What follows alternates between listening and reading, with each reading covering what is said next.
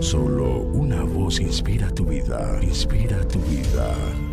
Una voz de los cielos, con el pastor Juan Carlos Mayorga. Bienvenidos.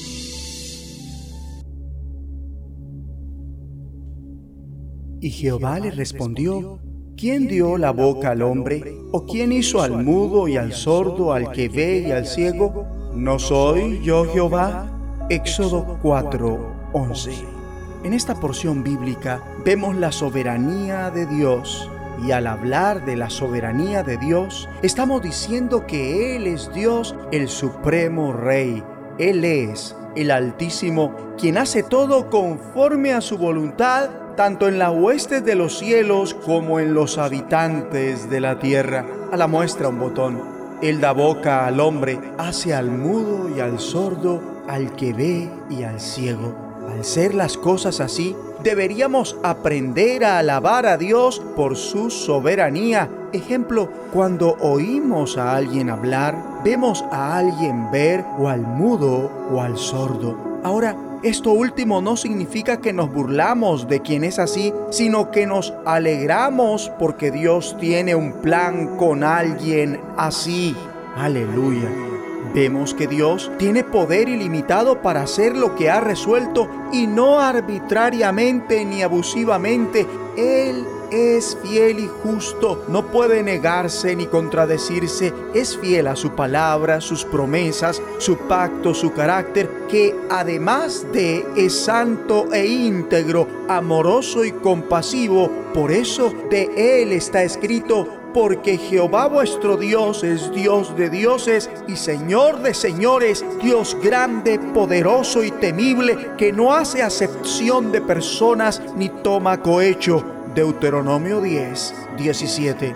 Bien podemos descansar que cuando Dios toma una decisión lo hace con justicia y nadie lo puede sobornar. Dios no favorece a un individuo por su estatus social, nacionalidad o bienes materiales. Dios no tiene favoritos, más bien es justo y se agrada de quien le teme y hace justicia. Y tú, amigo y amiga, puedes comprobarlo si entras en una relación justa con Él mediante Jesucristo.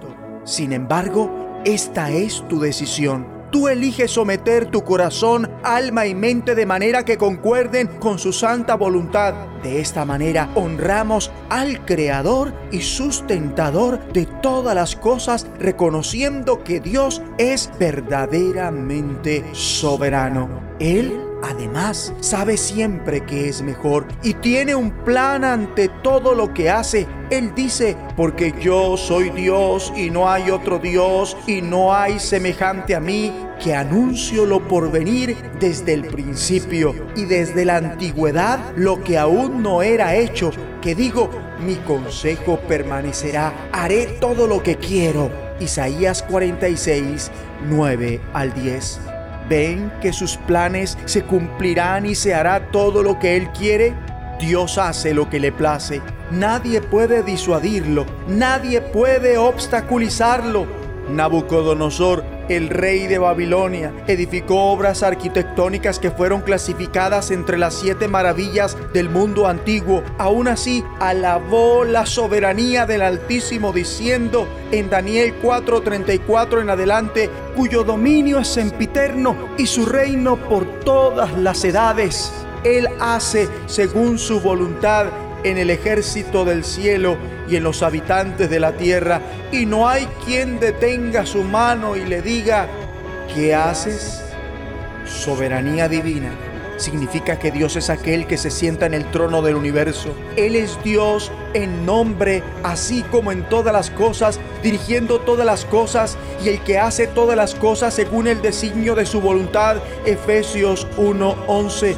En medio de la aflicción que Dios permitió en su vida, Job reconoció la grandeza y el esplendor de Dios en contraste con su propio orgullo y pecado, diciendo yo conozco que todo lo puedes y que no hay pensamiento que se esconda de ti.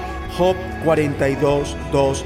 Finalmente Job reconoce que los propósitos de Dios son supremos y que Él es soberano. Eso fue lo que esperó Dios de Moisés, quien se resiste a su plan soberano con él, alegando que era torpe para hablar. Ante esto Dios le dijo, quién dio boca al hombre?